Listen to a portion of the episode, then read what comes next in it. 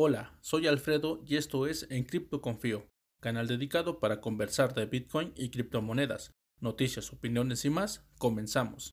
No te quedes pegado a la pantalla, escúchame en podcast y al mismo tiempo realiza otras actividades. En este momento les comento las noticias más relevantes de la semana. Y comienzo con una frase que posiblemente se va a repetir durante todo el programa de hoy. No tus llaves privadas, no tus Bitcoin. Nunca me voy a cansar de decírselos. La noticia nos dice los bancos de Alemania van a empezar a vender y a custodiar criptoactivos a partir de 2020. Hay una nueva legislación que permitirá a los bancos de Alemania ofrecer la venta y el almacenamiento de criptoactivos. Esta ley es implementada o impulsada por la cuarta directiva de lavado de dinero de la Unión Europea y nos dice que va a permitir así que a partir de 2020 los bancos van a empezar a ofrecer estas modalidades a sus clientes desde de forma personal hasta en línea. Yo sé que tú te vas a preguntar y dirás, ese no es el objetivo de la criptoeconomía ni de Bitcoin. Se supone que nosotros somos nuestros bancos y no necesitamos dar la custodia de nuestras monedas. Veremos cómo se desarrolla esta nueva política de cambio de status quo por parte de Alemania y la implementación de las criptomonedas y cómo van a custodiar y resguardar estas monedas los bancos. Pero antes de pasar a la siguiente noticia, mi cuestionamiento sería si los propios bancos no pueden resguardar su dinero ficticio y los terminan hackeando, robando, ¿cómo le harán los bancos para poder resguardar las criptomonedas de los clientes? Seguimos utilizando la frase no tus llaves, no tus bitcoin. En China, el intercambio IDAX anuncia la suspensión de operaciones tras la desaparición de su CEO. Este tipo de noticias ya se están volviendo costumbre o muy habituales. O son hackeadas o los propios dueños o integrantes de los intercambios huyen con el dinero. El equipo de el intercambio con sede en China, IDAX, solicita a sus clientes dejar de utilizar sus servicios ya que el CEO de la compañía desapareció y desconocen su paradero. Se me hace rotundamente de risa cómo actúan este tipo de personas.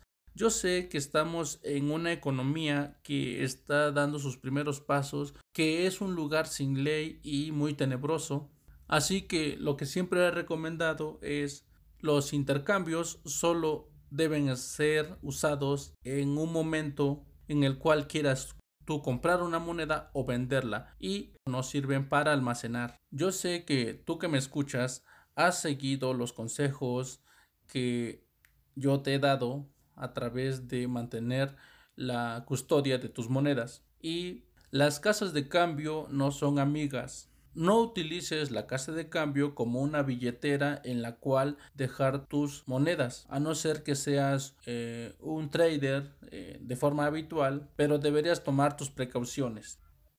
Al parecer, las tres noticias que trajimos el día de hoy tienen mucho que ver con casas de cambio y almacenamiento, ya que esta tercera noticia nos habla sobre los intercambios y cómo llevan a cabo el KYC o conoce a tu cliente. De acuerdo con la firma de seguridad de blockchain eh, CyberTrust, informó en su reporte antilavado de dinero AML en sus siglas que este último trimestre del año ha verificado a 120 casas de cambio y que de estas 120 casas de cambio solo el 35% de las principales casas poseen un nivel fuerte en el KYC.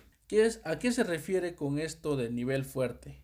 Se supone que el conoce a tu cliente se utiliza para poder tener un control de los clientes o usuarios que utilizan las plataformas. Si has estado en un intercambio, tal vez el de tu país o alguno internacional, por lo regular te piden tu nombre completo, tu identificación o pasaporte, comprobante de domicilio, hasta incluso eh, comprobantes de tu banco para, para poder verificar de dónde obtienes tus ingresos. Estas medidas que les exigen a las casas de cambio para que tengan un KYC fuerte es implementado o perseguido por el Grupo de Acción Financiera Internacional, FATF en sus siglas, el cual está vinculado a 39 naciones miembros y están regulando a las casas de cambio o proveedores de activos digitales que deben obtener, almacenar y ser capaces de transmitir datos sobre sus usuarios cuando se realicen transacciones igual o mayor a mil dólares. Todo con el objetivo, de acuerdo a esta organización, de evitar el financiamiento al terrorismo y también el lavado de dinero. Desde mi punto de vista, y es una opinión personal, en verdad estoy en desacuerdo completamente o rotundamente de el KYC, pero sabemos que debemos respetar la ley, debemos seguir los estándares impuestos por los estados, así que tú tienes la alternativa de participar en estos intercambios si lo deseas. En mi caso, como soy una persona muy cívica, una persona que respeta las leyes y todas estas implementaciones por mi seguridad, no utilizaré estos intercambios que me piden KYC, porque antes de que me estén rastreando de forma digital o sepan dónde me estoy gastando mi dinero, existe mi privacidad pero es mi punto de vista y es mi opinión muy personal. No estoy hablando por ustedes, no estoy hablando por nadie más que por mí mismo. Así que respeten las leyes y ustedes deciden si dan sus datos o dejan de usar estas aplicaciones, sitios o intercambios que te pidan más datos de los que tú deseas dar. La Fundación Litecoin crea fondo para financiar implementaciones del protocolo Mimble-Wimble dentro de la criptomoneda. El movimiento lo inició la Fundación Litecoin y en las redes sociales fue promovido por Charlie Lee y esta recaudación va a funcionar bajo el sistema que maneja Litecoin conocido como Litecoin Community Crowdfunding System. Este proyecto lo llevará a cabo personal que trabaja en el protocolo GRIM y con esto, Litecoin adoptaría la privacidad dentro de su protocolo. Suena interesante esta noticia, así que la seguiremos de cerca. Después de que un colaborador cercano a Ethereum visitó Corea del Norte para asesorar sobre temas de cómo evitar el bloqueo y sanciones de los Estados Unidos hacia Corea, este mismo colaborador fue detenido el jueves 28 de noviembre en Los Ángeles y fue señalado de contribuir con gobiernos hostiles. De acuerdo a las leyes de Estados Unidos, es una violación a la ley de poderes económicos de emergencia internacional. Con esto, Vitalik Buterin se une a la petición de libertad del miembro de la fundación Ethereum. El primero de diciembre, Vitalik defendió a su colega a través de una serie de tweets y dijo que rechazaba la posición de abandonar a Griffin por sus presuntas actuaciones. Un pequeño comentario. ¿Dónde queda la libertad? ¿Acaso vivimos en un mundo donde las restricciones son por nuestra propia seguridad? Otra noticia que me emociona es la implementación de Lightning Network que ya se podrá usar en Bitfinex.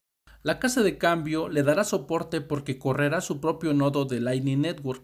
Y por supuesto, los usuarios harán intercambios rápidos por la instantaneidad de la red, así que quienes deseen pasar fondos en Lightning Network para intercambiarlos por alguna otra moneda que ya esté listada en la plataforma podrán hacerlo sin ningún problema. Mira qué interesante, hasta hoy abriré una cuenta en Bitfinex y podré utilizar Lightning Network para probar qué tal. No se preocupen, sus donaciones en Lightning están a salvo. Esas las estoy utilizando para empezar a comprar instrumentos para el canal.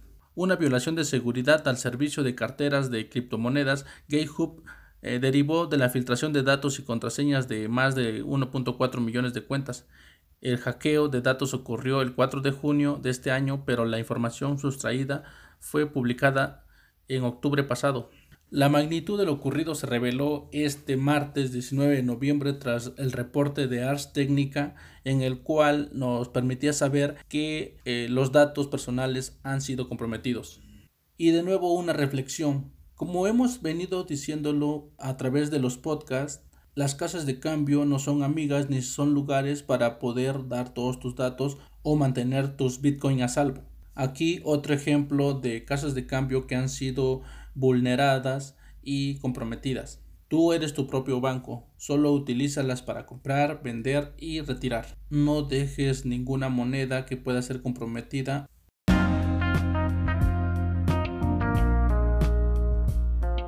Un mensaje para ti que me sigues. Escuchar publicidad es molesto y espero me entiendas. Necesito pagar un productor que mejore la calidad de los podcasts y subir de nivel. Un micrófono para dejar de lado el celular. Hoy por hoy mi computadora va lenta, tardo demasiado en la edición. Este es mi trabajo de tiempo completo Estoy iniciando y es duro ser novato. Se complica escribir el blog, gestionar las redes, preparar el material para grabar, editar y contestar mensajes. Quiero dar lo mejor, te propongo un trato. Tú colaboras con una donación y yo le dedico más tiempo al podcast. Si aceptas ser mi mecenas, prometo mencionar tu nombre en el podcast, invitarte a colaborar en un episodio, colocarte como patrocinador en mi blog y citarte en los artículos que publique en el periodo de tu aportación. Si quieres que promocione algo en especial, házmelo saber, será divertido. En la descripción del podcast aparecen las direcciones de donación. Puedes hacerlo en Bitcoin o con tarjeta por medio de Anchor, entre otras alternativas. Y por supuesto, donaciones que no afecten tu economía. Asociación de Derechos de Autor registran sus licencias en Ethereum. Una organización española busca facilitar la trazabilidad y la transparencia en el manejo de sus licencias. El registro incluirá datos sobre libros, revistas, periódicos y partiduras musicales. Esta organización, con nombre el Centro de Derechos Repográficos, con siglas CEDRO, la intención que tienen es certificar sus obras y hacer un control de trazabilidad de sus licencias, las cuales están respaldadas jurídicamente y que ahora las quieren llevar a la plataforma de Ethereum. La organización está compuesta por más de 24.000 autores y más de 2.000 editores. El acceso a estos registros será privado, ya que solo los miembros de la organización Cedro dispondrán de esa información. Cerca de 70 fondos de inversión en criptomonedas han cerrado en 2019. Esto debido a la tendencia bajista entre 2008 y 2019. Muchos fondos, en su mayoría institucionales, han bajado bandera, decidiendo retirarse y cerrar dichos fondos. Este es un duro golpe para muchos que tienen la convicción de que el mercado subirá después de la llegada de los institucionales y estos interactúen con el mercado. La ilusión se desvanece por lo visto. La incertidumbre de las criptomonedas aún causa incertidumbre los mercados en criptomonedas y lo estamos viendo con esta noticia. Así que los minoristas como tú o como yo vamos a reinar en el criptomundo. Espero que en los años venideros esto que estoy narrando sea una noticia pero de forma positiva. En contraste con la noticia anterior, Deutsche Bank menciona que las criptomonedas serán la alternativa a las monedas fiat en 2030. Estamos hablando de varios años aún. Les recuerdo que esta no es una carrera de velocidad, sino de resistencia. Según Deutsche Bank, las criptomonedas serán la alternativa por excelencia, y en su informe habla del problema de la inflación y cómo las personas preferirán entrar en el criptomundo para tratar de sopesar el problema. Y con esto se vuelve a poner en duda la sostenibilidad de la flexibilización cuantitativa, o sea que los bancos imprimen billetes mágicamente e inundan el mercado sin remordimiento de los problemas futuros en la economía. Así que sigan mi consejo, 10 dólares para comprar Bitcoin de forma semanal, que no les afecte en su economía, podría ser la alternativa perfecta para ti que me escuchas. El Servicio de Impuestos de Brasil reporta que se han declarado más de 3.300 millones de dólares en transacciones con criptomonedas. Es interesante conocer cifras y movimientos que se dan gracias a las criptomonedas, pero debo mencionar que en el mes de agosto del 2019 Brasil implementó leyes fiscales para regular las transacciones que se realizan en Bitcoin y otras criptomonedas, todo bajo el supuesto jurídico de que lo hacen para evitar la evasión fiscal. Creo, en las noticias semanales siempre debe estar presente una casa de cambio. Si no es hackeada o el SEO desaparece, o en este caso hablo de CryptoBridge, que es una casa de cambio descentralizada que anunció su cierre. Pero este cierre nos hace preguntar si los intercambios descentralizados son una alternativa que están en crecimiento o solo no han despegado por la falta de liquidez. En las últimas semanas, varios intercambios descentralizados, también conocidos como DEX, están cambiando sus políticas o definitivamente están volviendo al camino de la centralización. abandonando el código de los contratos inteligentes y regresando a los servidores centralizados. Con relación a esta noticia, los invito a ver cómo en unas horas el token de CryptoBridge se fue a cero. Por eso no compro ni recomiendo comprar tokens de casas de cambio, que en realidad no ofrecen nada como verdadero valor y no me vengan a decir que ofrecen iDrop o tarifas de intercambio más bajas. Para eso solo compraría uno o dos tokens para el intercambio y salir huyendo de ahí. Ya lo he dicho, no confíes en los intercambios de criptomonedas, no son amigas. Guarda tus Bitcoin en frío. Compra un Ledger o un Trezor. En Enlaces de compra en la descripción y apoyen directamente al canal. En las redes como Medium si deseas leer el blog, YouTube para verlo, en Twitter para interactuar en tiempo real y te espero en el podcast. Suscríbete y deja tu valoración de 5 estrellas, eso me sirve para llegar a más personas. Sin más por el momento me despido. Recuerda, mi nombre es Alfredo y esto fue En Cripto Confío.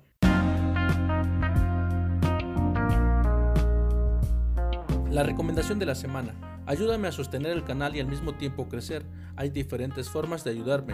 Puedes comentar y compartir mi contenido, al igual en cada descripción, ya sea en YouTube o en podcast puedes encontrar botones para donar al proyecto. De la misma manera, puedes usar los links que aparecen en la descripción, con los cuales puedes comprar en páginas de internet. Usándolos apoyas indirectamente a Encrypto Confío. Puedes usarlos sin desconfianza. Los productos que compres no aumentan de precio ni te afectará. Será como si compraras normalmente. Recuerda, visita mi sitio www.cryptoconfio.code.blog y sígueme en Twitter arroba en